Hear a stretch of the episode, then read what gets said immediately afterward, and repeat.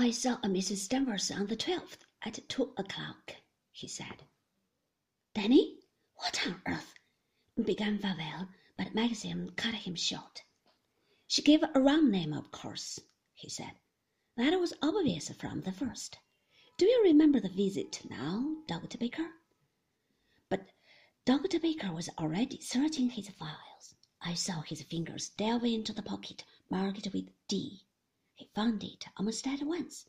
He glanced down rapidly at his handwriting. Yes, he said slowly. Yes, Mrs. Danvers, I remember now. Tall, slim, dark, very handsome? said Colonel Julyan quietly. Yes, said Dr. Baker. Yes. He read through the files and then replaced them in the case. Of course, he said, glancing at Maxim. This is unprofessional, you know. We treat patients as though they were in the confessional. But your wife is dead, and I quite understand the circumstances are exceptional.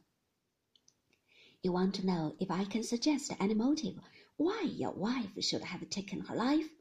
I think I can. The woman who called herself Mrs. Danvers was very seriously ill. He paused. He looked at every one of us in turn.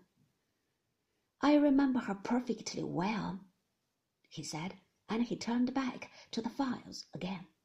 She came to me for the first time a week previously to the date you mentioned. She complained of certain symptoms, and I took some x-rays of her. The second visit was to find out the result of those x-rays. The photographs are not here, but I have the details written down. I remember her standing in my consulting room and holding out her hand for the photographs. I want to know the truth, she said. I don't want soft words and bedside manner. If I'm for it, you can tell me right away. He paused.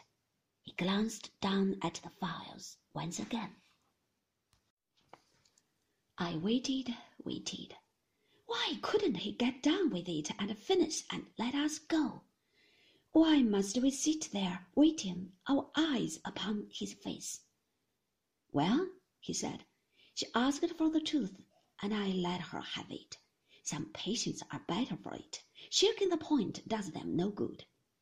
This Mrs. Danvers, or Mrs. De Winter rather, was not the type to accept a lie. You must have known that. She stood it very well. She did not flinch. She said she had suspected it for some time. Then she paid my fee and went out. I never saw her again. He shut up the box with a snap and closed the book. The pen was slight as yet, but the growth was deep rooted, he said, and in three or four months' time she would have been under morphia. An operation would have been no earthly use at all. I told her that. The thing had got too firm a hold. There is nothing anyone can do in a case like that except to give morphia and wait. No one said a word. The little clock ticked on the mantelpiece, and the boys played tennis in the garden. An aeroplane hummed overhead. Outwardly, of course, she was a perfectly healthy woman, he said. Rather too thin, I remember, rather pale. But then, uh, that's the fashion nowadays. Pity, though it is. It's nothing to go upon with a patient. No, the pain would increase week by week. And as I told you, in four or five months' time she would have had to be kept under morphia. The x-rays showed a certain malformation of the uterus, I remember, which meant she could never have had a child. But that was quite apart. It had nothing to do with the disease. I remember hearing Colonel Julyan speak saying something about Dr. Baker being very kind to have taken so much trouble. You have told us all we want to know, he said, and if we could possibly have a copy of the memoranda in your file, it might be very useful. Of course, said Dr. Baker, of course. Everyone was standing up.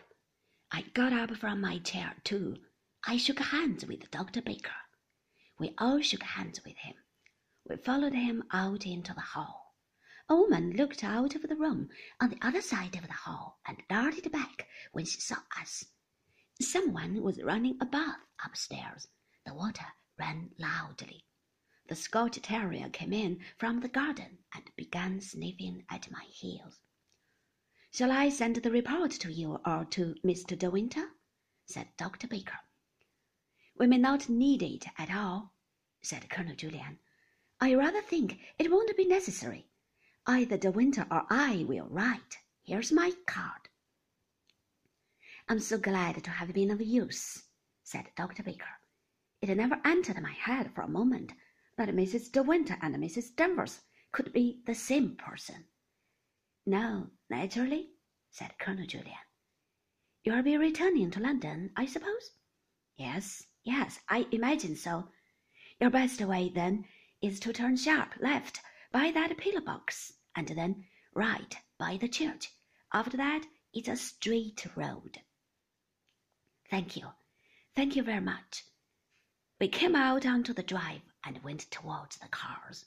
Dr. Baker pulled the Scotch Terrier inside the house. I heard the door shut. A man with one leg and a barrel organ began playing Roses in Picardy at the end of the road.